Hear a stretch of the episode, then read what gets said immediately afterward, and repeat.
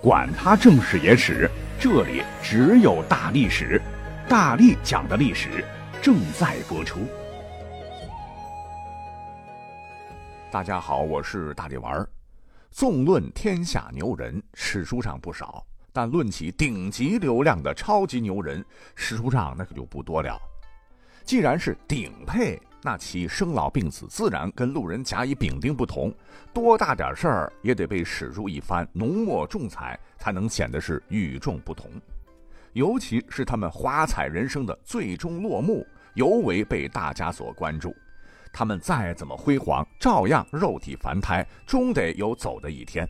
是体面的，还是被体面的，更是被后人描写的扣人心弦，一波三折，阴谋阳谋齐出。真真不亚于一部电视剧引人入胜的情节，所以今天我就另辟蹊径，咱们就专门按照时代顺序挑选几位历史的顶流，看看他们是如何在这个世界没了的。那篇幅关系，我们就讲几个算几个。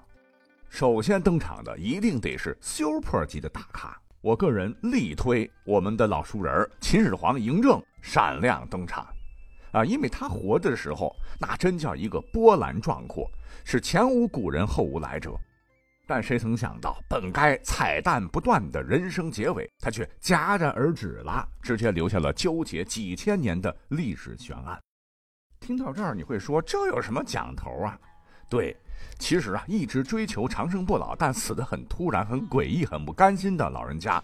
他的故事呢已经被大家扒了个精光，所以今天呢，咱们一定得讲点不一样的内容。目前主流说说秦始皇是死于疾病，你别看他吞并六合，气势恢宏，其实本人是个病秧子，有先天的鸡胸软骨病，长期被支气管炎所困扰。可是这个人呢，权力欲又很大，帝国上上下下什么事儿都要亲自圣裁，事无巨细莫不归之。我敢断言，所谓的加班狂人、九九六始祖，一定非秦始皇莫属啊！是年年月月日日，他都在加班。据记载，秦始皇平均每天都要批阅一担，大约六十公斤、一百二十斤重的竹简公文，要足足两个壮汉才能抬得动。可以这样说，用呕心沥血、殚精竭虑、日理万机等等这些形容词儿来形容他，一点不为过。那你想，每天都忙得要命，估摸也分不出时间来考虑继承人的事儿，这才导致仓促间下诏扶苏和蒙恬的悲剧。由于压力那是铺天盖地，为了发泄，秦始皇就有很不好的生活习惯啊，最终是害了他，那就是过度掏空自个儿原本就不怎么挺拔的小身板。那历史上有名有姓记载下来的，他就有三十多个子女，没记载的不计其数哈。可见他乃是历史上当之无愧的播种机，尽收六国后宫佳丽，再加上之前的，少说后宫也得好几千美女。如此频繁的形式，肯定会导致其身体迅速被掏空，元气大衰。那最终在一个无比炎热的七月，旅途劳顿巡视全国的途中，他突然病倒了，就再也没能爬起来。不过呢，这个病死说历史啊，并非就是定论啊。呃，因为几千年前的事儿，他没有时光机亲历，谁知道到底是怎么回事？故而有很多古代专家就觉得千古一帝，哎，就这么死了，实在是太便宜他了。于是乎，各种阴谋论是此起彼伏，其中有以赵高谋害秦始皇之说是甚嚣尘上。说起来，并非空穴来风。你看秦始皇之死是如此的突如其来，这一切都来得太巧了。嬴政他是早不发病晚不发病，偏偏在远离咸阳上千公里的地方发病，集合了全国顶尖水平的御医，那都是摆设吗？更巧的是，去世前心腹大将蒙恬被调离边疆，身边呢还独独只带着毁灭大秦的赵高以及李斯二人。更为不解的是，《史记·秦始皇本纪》中明文记载说，嬴政是在三十七年七月丙寅时驾崩。可是，在周家台秦墓出土的历谱当中，考古学家们却又惊奇的发现：这一年七月根本就没有丙寅日。除此之外，啊，已经出了很多纰漏的《史记》还写道，说秦始皇是在沙丘溘然辞世的。但根据比史书成书早了几百年、颠覆了很多国人认知的《清华竹简》中的一篇《赵正书》又记载，秦始皇突然发病时，大队车马已经走过了沙丘以西，他并未最终死在沙丘。但无论情况如何，秦始皇猝然而死，都指向了一位跟嬴政脱不了干系的大人物，他。就是长皇帝车驾、负责照顾秦始皇生活起居的宦官赵高。对此，很多人不理解了。你说赵高深受皇宠，为何嫌疑特别大呢？说秦始皇是被他给干掉的。很简单，为了复仇，以至于有很多人甚至说，毁灭了秦帝国的赵高其实是一位爱国者。当然，此国非彼国。那赵高呢？他不是秦国人，原本是赵国人，是贵族后裔，学了些文化。后来家族没落了。那当年秦赵决战，长平一役，被人屠白起坑杀的四十多万赵国有生力量当中，就有赵高的父亲和四个亲哥哥。而秦灭赵之后，赵高和母亲成了俘虏，被带到咸阳劳动改造，吃尽苦头，母亲因此而逝世。是在机缘巧合之下。啊，因为他通晓一点法律，能写字儿，便被阉割选入了皇宫。那对于赵高来说，数位至亲被害，国灭身残，这是血海深仇。如果你是赵高，只要你是个正常人，绝对就不可能把这个悲伤以及仇怨是忘得一干二净。故而呢，有说法认为，为了复仇。赵高是忍辱负重几十年，等待位高权重寻得时机，将始皇在路中杀死。你这么一分析，其实赵高确实是有谋杀动机的。我们再可以从始皇死后看，这个赵高呢是矫诏逼死了秦帝国最优秀的接班人扶苏，以及戍守边疆勇猛过人的大将蒙恬，立马扶持昏庸无道的二世胡亥，一番骚操作。先是蛊惑胡亥，残杀了秦始皇剩余的骨肉。史书载，公子十二人戮死咸阳市，使公主折死于社。这都是活生生分裂肢体的酷刑啊！秦始皇十二个儿子于是乎被诛杀在咸阳街市上，十个公主也全身被肢解，被折磨而死。那你想，如果不是发自于对秦始皇满腔的愤恨，真的很难理解他为何要用这么残暴的手段将嬴政的后代剿灭殆尽。据统计，秦始皇三十三个子女前后都遭到了灭顶之灾，有三十二个是死于非命，都跟赵高密切相关。就这样，赵高他仍不满足，又在朝堂上指鹿为马，滥杀忠臣，天下严刑峻法，鱼肉人民，终于将秦始皇设想的江山社稷。什么一世、二世、三世，传至无穷的春秋大梦击得粉碎，秦朝距离灭亡不过瞬息耳，而这才是他堪称完美的复仇计划的收官。那经过种种的分析，秦始皇是被其谋杀之说，不是说没有这种可能啊。当嬴政最后一次南巡时，赵高很可能先用调虎离山之计赶走了蒙恬的弟弟蒙毅。蒙毅当时很受宠啊，跟秦始皇同在一车。也算是去掉了扶苏的耳目，为下步行动做铺垫。谋杀成功之后，又扣押遗诏，说服无主见的李斯合谋篡改诏书。之所以这么精准操作，都说明他蓄谋已久。至于近身秦始皇的他怎么谋杀老板的细节有待考证，但都说明秦始皇之死似乎真的另有不为人知的隐情。咱们就点到为止。好，来讲下一位啊。那接续的呢，一定也得是大咖，他不是别人，乃是后世西汉时震烁古今的一代名将、军事家、民族英雄霍去病。大名字真是如雷贯耳啊！在当年汉武帝倾全国之兵出击匈奴的数次决定性战役中，他都大放异彩，连大将军卫青都略逊三分。别看小伙很年轻啊，打仗从不拘什么古法。善于长途奔袭、快速突袭和大迂回、大穿插、歼灭战。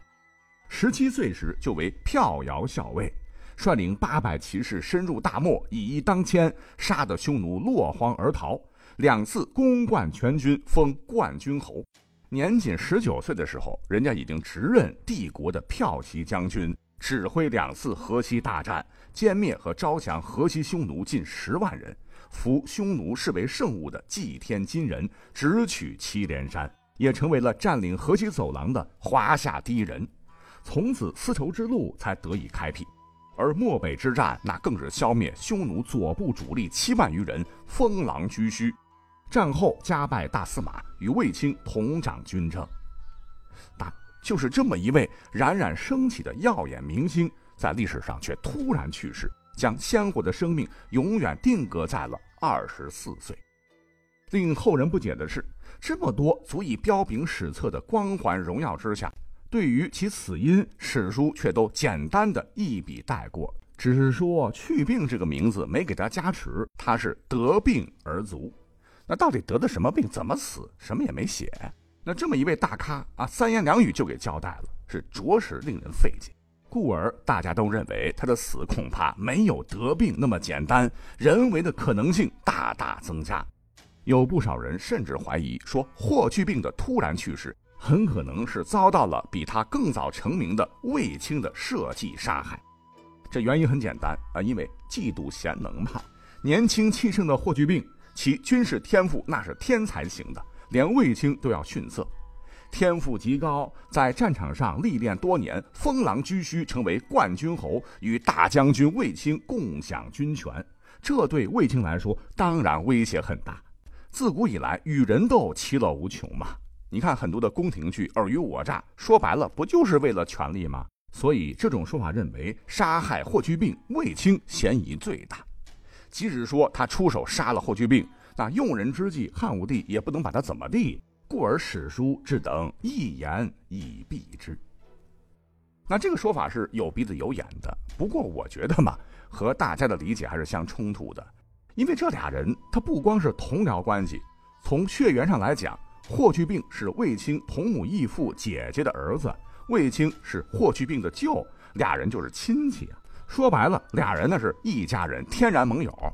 两个人一起封王拜相，对大家其实都有好处。强强联手，才能使处于波谲云诡的中央核心区的二人以及他们背后的家族更为安全。怎么可能相互拆台，势为水火呢？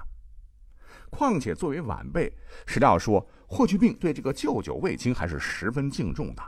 别的不说啊，单讲在公元前一百一十九年。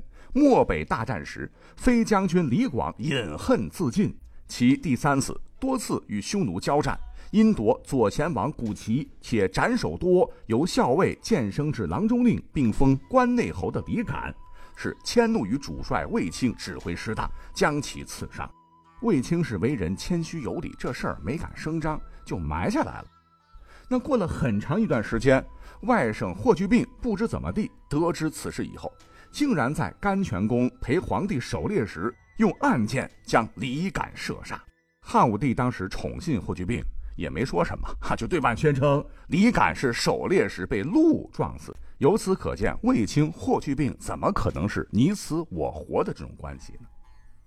那有人甚至还说了，搞不好霍去病啊是被武帝给干掉的，因为武帝害怕其功高震主啊。其实啊，从刚才这个故事当中也能看出，这个观点完全站不住脚。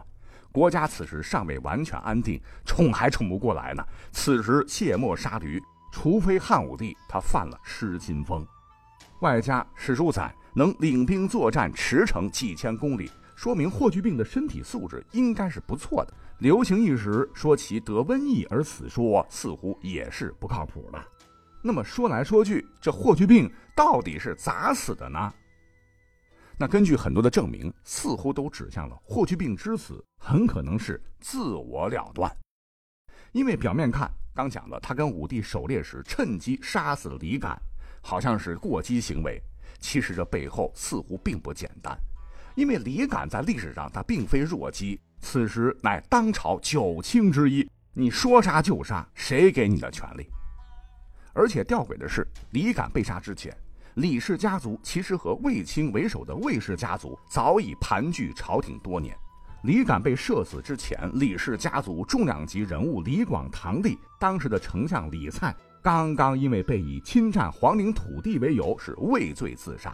外加卫青被袭这个事情已经过了很长时间了，偏偏要在李蔡被扳倒这个节骨眼上，李敢就被霍去病所杀。这叔侄的死期太过于接近，不能不让人怀疑这其中必有阴谋。也许霍去病并非是激动杀人，这里面呢隐藏了李家魏家的火拼，而汉武帝很可能从中扮演了关键角色。因为不久呢，李家家族便被连根拔起，满门获罪。也就是说，霍去病很可能只是被当作争夺权力的枪使罢了，一个工具人。那残酷的家族斗争肯定会让出身不好。少年孤独、缺少朋友且心高气傲的霍去病，承受到了失去战场纵横捭阖的舞台之外，和平时期他难以承受的明枪暗箭，而最终导致他心理失衡，走入了极端。哎，这才讲了俩哈，都十五分钟了。这样吧哈，古今迷雾重重啊，后头还有几位牛人的身后事儿。如果说咱们本期节目评论超过八十，咱们就会接着再续更一集。好，咱们下期节目再会。